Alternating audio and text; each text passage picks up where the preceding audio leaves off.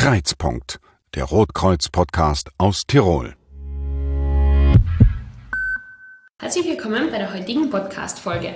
Mein Name ist Madeleine Ostermann. Ich war einige Jahre im Rettungsdienst, bin Teamleiterin bei der Team Österreich-Tafel, Erste Hilfe-Lehrbeauftragte und Podcast-Co-Host. Ich freue mich sehr, dass ich heute den Wilfried bei mir begrüßen darf. Hallo Wilfried. Servus, grüß dich. Wilfried, magst du die unseren Zuhörern und Zuhörerinnen gerade kurz mal vorstellen, bitte? Ja, Wilfried Unterlechner als wirtschaftlicher Geschäftsführer, einer der drei Geschäftsführer vom Landesverband Tirol und von der Rettungsdienst GmbH GmbH.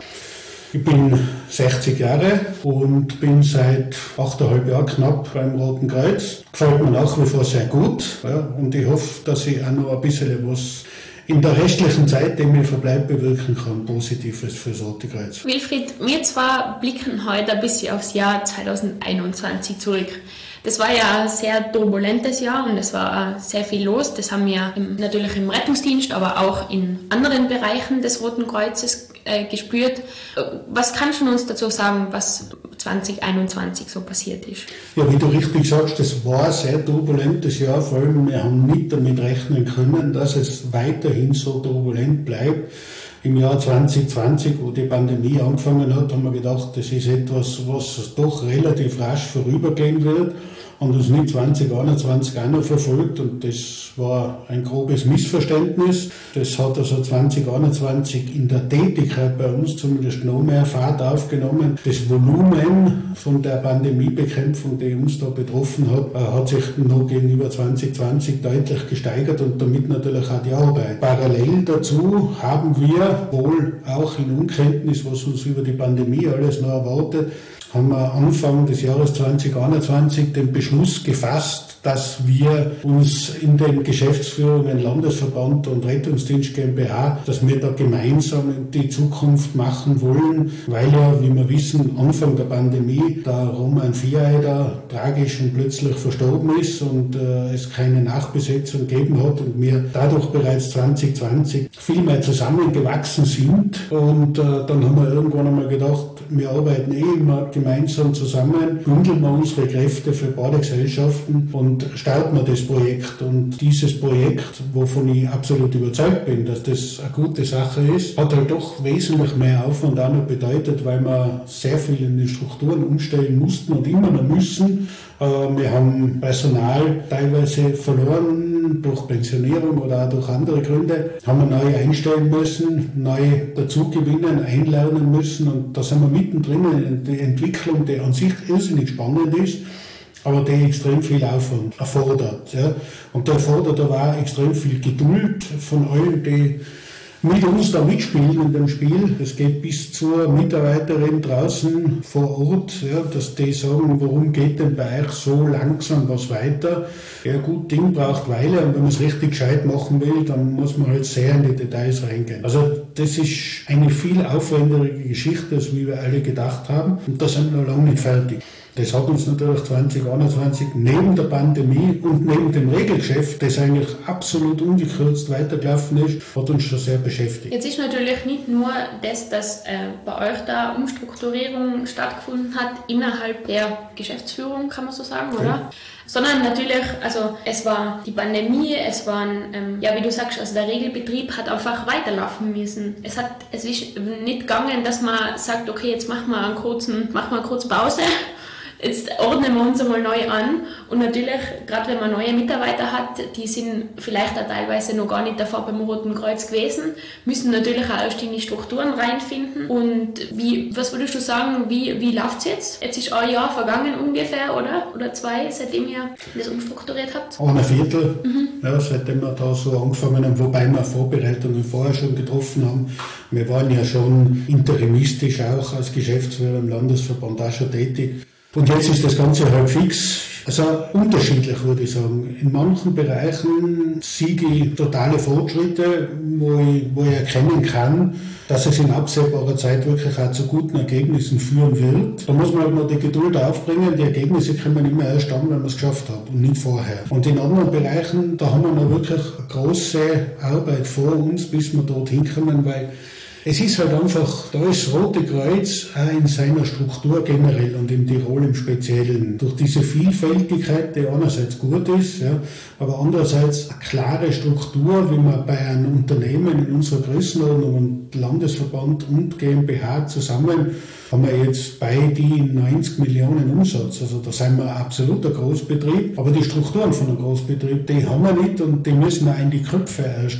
Also zu viel dieses Klein-Klein ist da teilweise hinderlich. Und das ist etwas, dieser Paradigmenwechsel, der wird nur sehr viel Kraft und sehr viel Ausdauer kosten. Wir werden ihn aber brauchen. Ich glaube auch, dass es, wie du schon davor gesagt hast, recht schwierig ist, auch, ähm, einerseits so ein großer Betrieb zu sein, aber andererseits ähm, sind wir ja das Rote Kreuz und natürlich verbinden da auch die außenstehenden Leute was damit. Also das Rote Kreuz ist die bekannteste Marke in Österreich, also da ist natürlich was dahinter. Also die Leute, kennt man oft einmal vor, vergessen auch, dass man nicht nur äh, das Rote Kreuz sind, das überall hilft und überall zur Stelle ist und total viele Leistungsbereiche hat, das man ja auch tagtäglich vor Augen sieht. Man muss nur einmal in der Stadt sein, da fahren innerhalb von, ich sage jetzt mal am Tag einmal sicher fünf bis zehn äh, Rettungsautos an einem vorbei. Also wir sind ja total präsent. Aber dass dahinter so ein großer Betrieb steht, das muss man natürlich auch noch bedenken. Gell? Ja, das macht es ja teilweise so schwierig. In den Köpfen der Bevölkerung und in unseren eigenen Köpfen. Ich behaupte jetzt, dass zumindest der Großteil der Mitarbeiterinnen und Mitarbeiter beim Roten Kreuz deswegen ist, weil sie die Sache für gut empfinden. Das hoffe ich zumindest, sage ich mal so. Ne?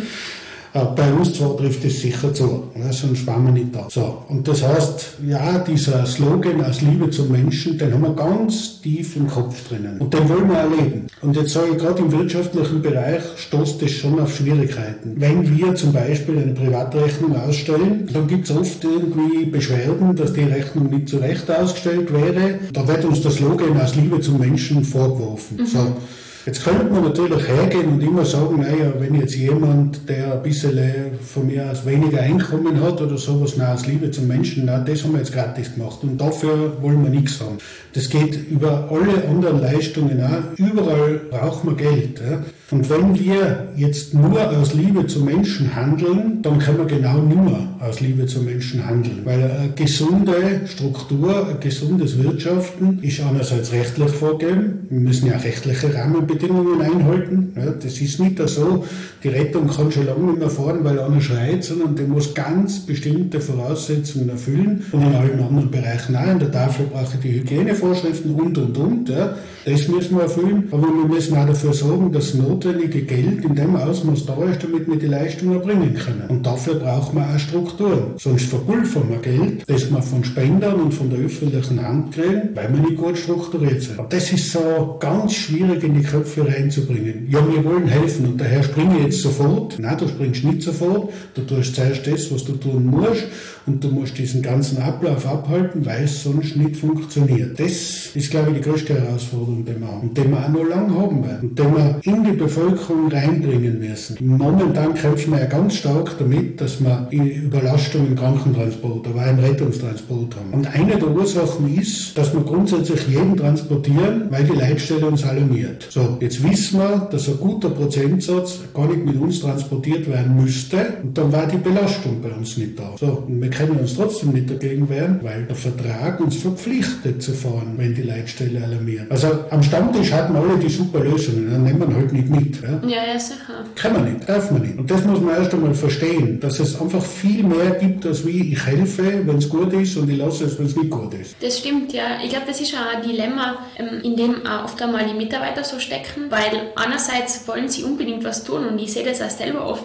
die sind total ambitioniert und ich finde es auch schwierig, das einerseits abzufangen, dass jemand so ambitioniert ist, dass er helfen kann, aber dass ich ihm auch einen Rahmen gebe und sage, hey, also es gibt schon Regeln bei uns, nur weil da vorne am Haus ein rotes Kreuz um ist, heißt das nicht, dass innen es keine Regeln gibt und keinen Rahmen. Und das, glaube ich, muss auch nicht nur im Kopf von der Bevölkerung einerseits, wie du jetzt gesagt hast, sondern ich glaube, da muss man auch viel, also müssen wir auch als Rotes Kreuz viel an uns arbeiten, dass wir sagen, okay, wir helfen ja, auf alle Fälle, aber man muss sich halt einfach in einem bestimmten Rahmen bewegen, weil anders geht es nicht. Und wie du sagst, ohne Struktur funktioniert das halt einfach nicht. Ja, Strukturen habe ich ja sogar in der Familie. Ich habe Regeln in der Familie, wenn die nicht eingehalten werden, habe ich in der Familie das Chaos. Und der Familie ist ein kleines Gebilde.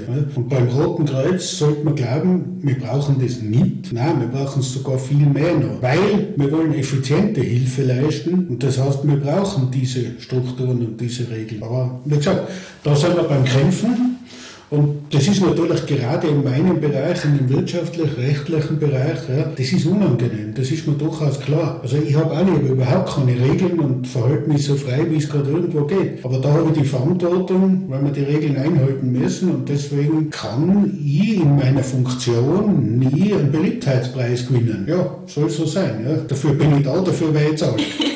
Ja. ja, auf alle Fälle. Also ich glaube auch, dass es wichtig ist, gerade das Wort, das du gesagt hast, Verantwortlichkeit. Also es gibt halt einfach jemanden, der ist für das ganze Projekt oder für die ganze, wie du jetzt da in der Geschäftsführung, da ist man halt einfach dafür verantwortlich. Das ist da in der Geschäftsführung so, das ist bei der Tafel so, das ist bei der Sozialbegleitung, wo es einen Teamleiter gibt so. Es gibt halt einfach jemanden, der dafür gerade stehen muss, wenn einmal was nicht passt. Und da muss man natürlich auch ein bisschen Verständnis dafür entgegenbringen, weil wenn jemand dafür verantwortlich ist für so eine Sache, dann will er das natürlich, gerade weil er dafür verantwortlich ist, er oder sie halt, ähm, will er das natürlich bestmöglich machen. Weil wenn ich dafür gerade stehen muss, dann schaue ich natürlich, dass alles passt, oder? Ja klar, wobei man muss aufpassen, insofern, man darf auch nicht überreglementieren. Ja? Jetzt sprich ich, weil du die Sozialbegleitung erwähnt hast, das, wo ich ehrenamtlich tätig bin, an, ja? da geht mir jedes Reglement grundsätzlich schon auf den Keks. Ja? Weil das war jetzt der Bereich, wo ich mich quasi als Liebe zum Menschen austoben kann. Mhm. Ja? So, jetzt muss ich da trotzdem Zeitaufzeichnungen führen und ich muss gewisse ähm, Stunden oder wie auch immer erbringen,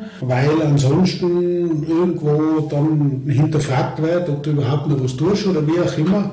Und das engt mich dann schon ein. Ja? Und jetzt glaube ich einfach, das, was wir alle zusammenbringen müssen, neben dem Verständnis, dass es sowas braucht, auch das notwendige Know-how, in welchem Bereich braucht es wie viel. Also eigentlich so viel Reglement wie notwendig und so wenig wie möglich. Und dieses Spannungsfeld, das ist natürlich schwierig und das sieht jeder anders. Ja, gerade das, was du ansprichst mit dem, wie oft soll ich das machen, ähm, dass du irgendwelche Aufzeichnungen und so weiter führen musst.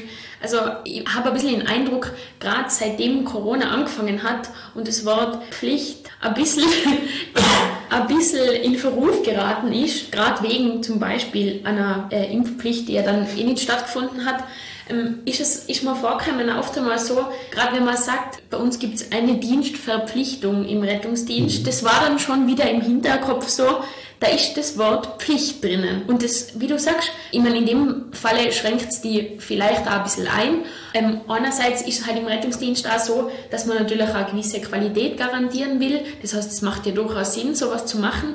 Ich finde, es ist oft einmal ganz ein schwieriger Grad, vor allem in welchem Ausmaß man das macht.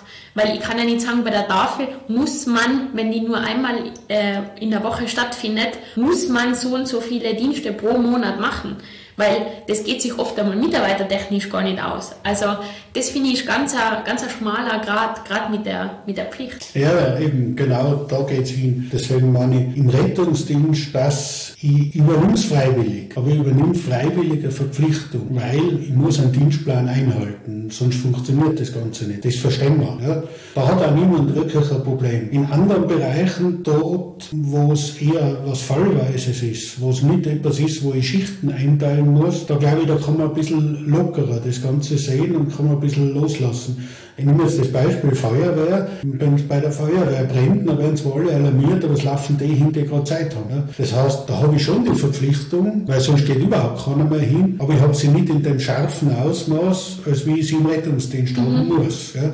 Und das, glaube ich, das gilt es einfach herauszufiltern, dass man nicht übertreibt, wenn man so einen Schleit abschreckt, die freiwillig was tun wollen, und dass man andererseits so viel einfordert, dass wiederum mir nicht alle möglichen Leute mitzahlen, die einfach irgendwo Gesellschaft suchen und nicht in der Lage sein oder auch nicht willens sein, jetzt wirklich in der Struktur mitzuarbeiten. Vor allem gerade im Rettungsdienst ist es halt so eine Sache, das ist einfach zeitaufwendig. Also wenn man im Rettungsdienst mitarbeiten will, das ist, der Dienst dauert lang, ähm, die, es sind Schulungen zu verrichten, Pflichtschulungen, da sind wir wieder beim Thema Pflicht, das muss halt da einfach sein. Und gerade wenn man eben irgendwo freiwillig ist, dann glaube ich, ist da oft einmal, und mir ist vorgekommen, dass das wieder ein bisschen mehr wird, sobald man, also ja, freiwillig was tun, will ich gern, aber wenn man sagt, damit geht da halt einher, dass ich was dazu tun muss, und zwar zum Beispiel als Mitarbeiter vom Roten Kreuz einen Erste-Hilfe-Kurs besuchen, ähm, da ist dann oft so, ja, na, habe ich eh gemacht, das ist halt schon 15 Jahre her. Also da ist dann oft einmal, kommt man vor, einerseits das, ja, ich will schon was tun, aber mit möglichst wenig Aufwand irgendwie auch.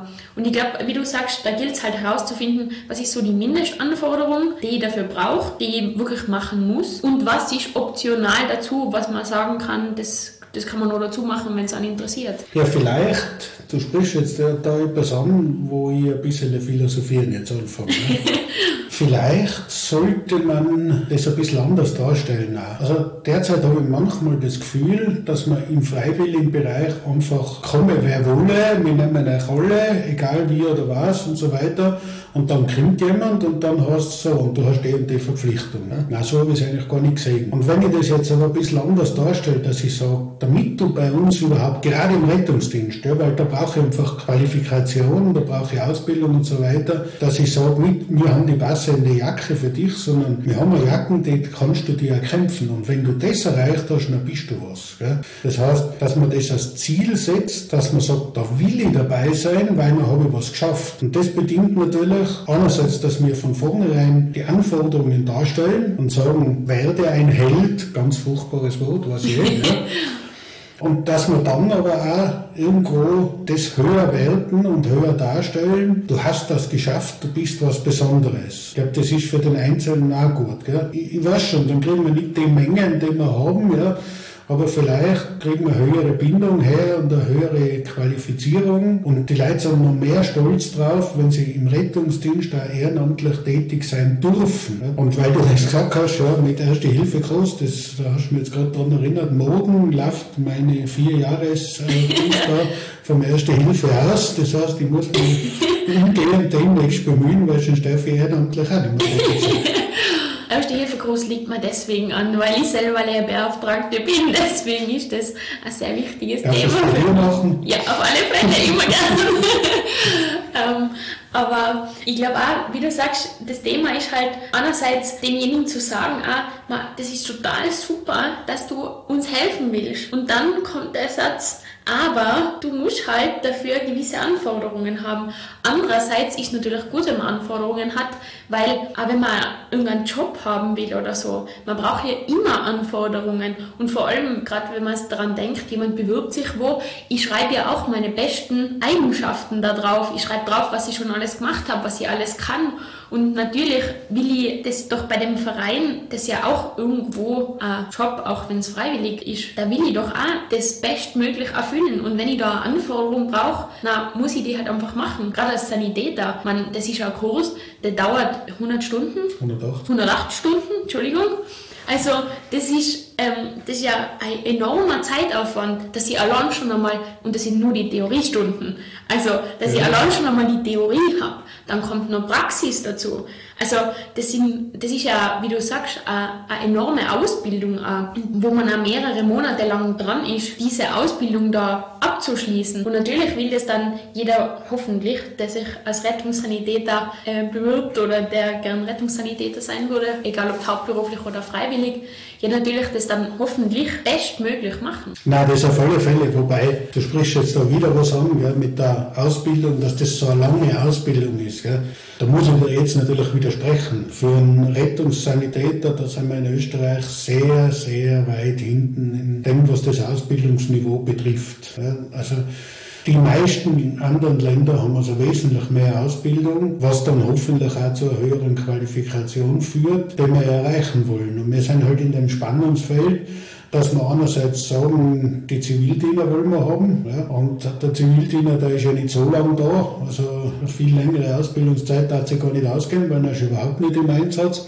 Und dass wir natürlich sehr viele Freiwillige wahrscheinlich verlieren würden, weil eine höhere Anforderung halt schwierig ist. Da sind wir in einer echten Berufsausbildung. Und jetzt ist zwar Berufsausbildung, aber irgendwo halt ein bisschen eine Schmalspur-Berufsausbildung. Und das ist schon auch so ein Spannungsfeld. Da werden wir uns und die Gesellschaft und der Staat auch in den nächsten Jahren intensiv damit beschäftigen müssen. Keine Frage. Wenn wir das Niveau erhöhen, dann werden wir mehr Hauptamtliche brauchen, falls wir sie finden. Wir werden weniger Freiwillige haben und das ist System wird teurer. In anderen Ländern ist es schon längst viel teurer, da wird gar nicht mehr drüber nachgedacht. Aber das ist so etwas, da, ich kann nicht in die Zukunft schauen, aber mit dem Problem werden wir uns auf alle Fälle konfrontieren müssen. Geht gar nicht anders. Das denke ich auch, ja. Also irgendwo ist es natürlich auch schwierig, da, wie du sagst, einerseits habe ich die Hauptberuflichen, andererseits die Freiwilligen. Natürlich will ich auch niemanden vergraulen. Also es ist da, glaube ich, eine ziemlich schwierige Sache, da irgendwie einen Weg zu finden, wo natürlich auch noch die Freiwilligkeit gerade im Rettungsdienst ähm, auch noch ihren Platz findet. Weil natürlich gibt es nach wie vor ganz, ganz viele ganz ambitionierte Leute ja, Gott bei uns, Dank, ja. Gott sei Dank, ja, die sich im Rettungsdienst engagieren. Was man natürlich auch nicht schmälern darf, die sind laufend mit Fortbildungen und, und Schulungen bei Gang. Die haben die Ausbildung teilweise neben ihrem Beruf noch gemacht.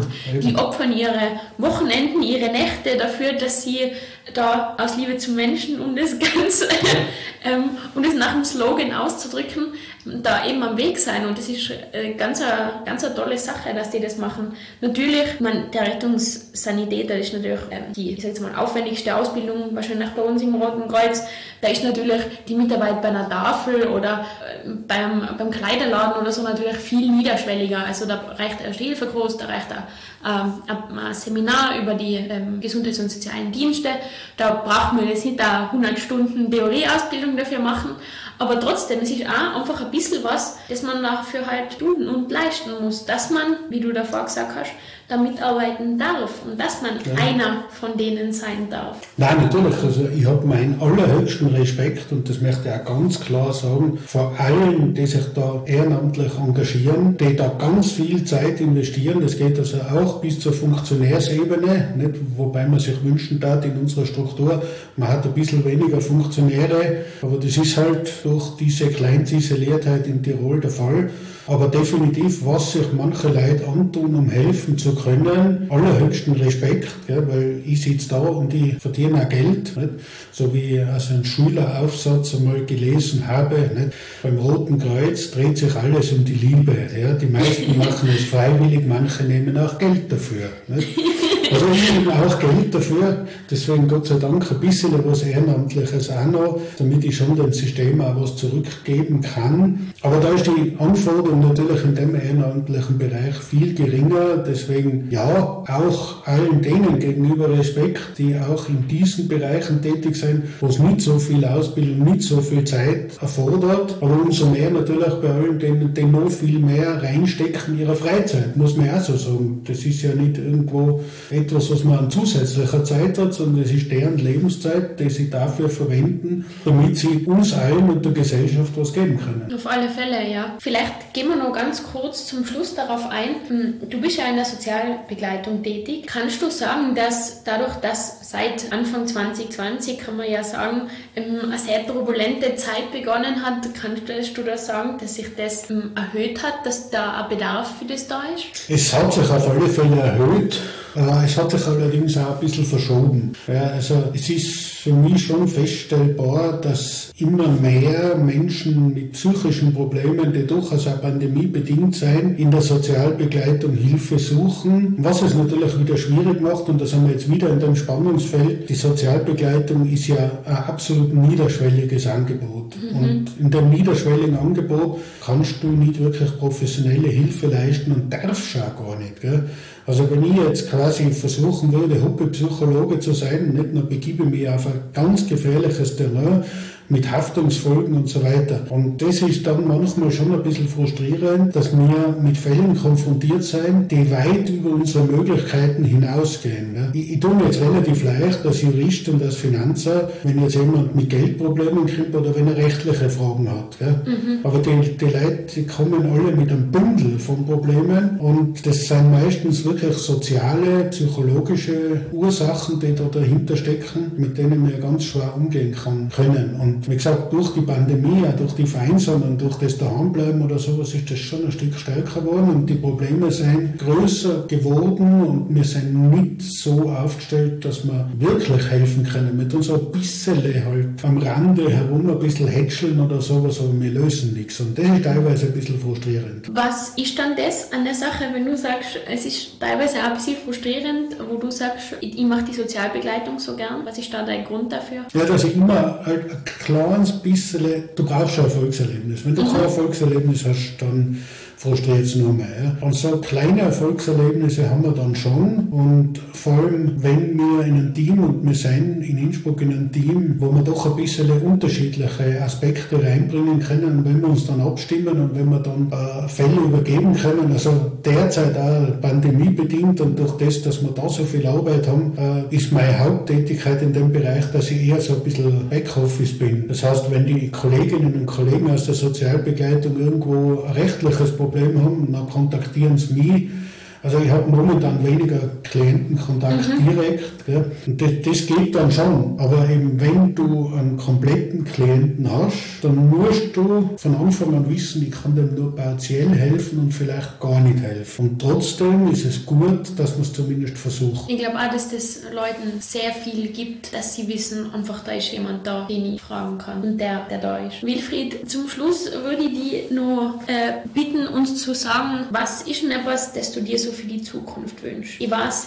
sehr, sehr große, sehr große Frage, aber einfach kurz zusammengefasst. Für meine Tätigkeit im Roten Kreuz, ja. Wünsch, ja. weil sonst wünsche ich mir schon alles. Nein, also zuerst wünschen wir mal, dass die Geschichte mit der Pandemie endlich einmal aufhört. Sprich, dass wir uns wieder den Dingen widmen können, für die wir eigentlich da sind. Das war schon ganz wichtig, weil das nimmt uns dermaßen viel Zeit weg.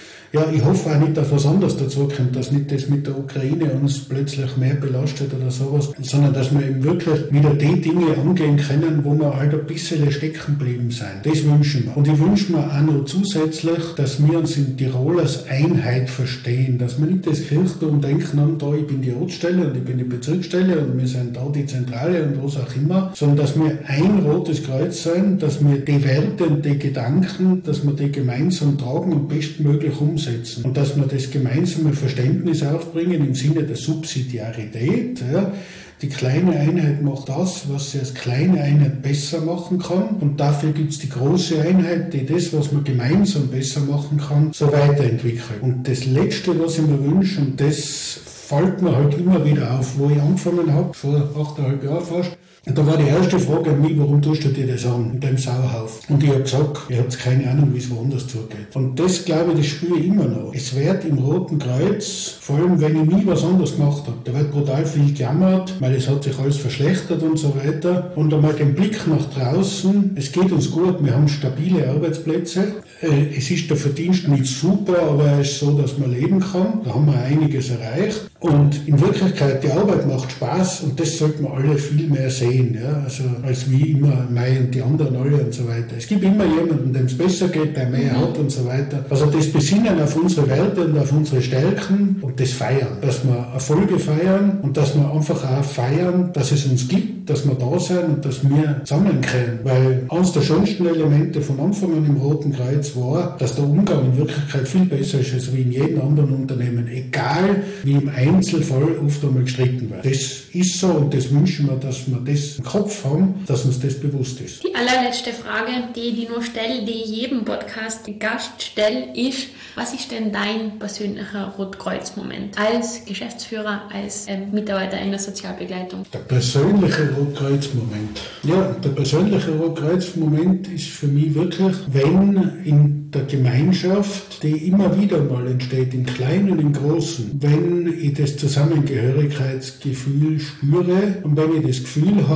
dass wir wirklich eine gleiche Wertegemeinschaft sein, ja, dass wir diese positiven Dinge gemeinsam tragen. Das ist für mich extrem wichtig. Wenn das nicht da war, kann ich das sofort lassen. Ich kann nicht in einem Betrieb arbeiten, wo das nicht vorhanden ist. Und das spüre ich immer wieder, nicht immer, bei Weitem nicht immer, ja, aber immer wieder und das ist das, was es schön macht und auf das ich mich immer wieder freue. Danke Wilfried, dass du dir heute die Zeit genommen hast, mit mir zu sprechen. Es war sehr interessant, sich mit dir zu unterhalten und total nett. Danke dafür. Danke dir. Und an unsere Gäste, danke fürs Zuhören und wir hören uns beim nächsten Mal.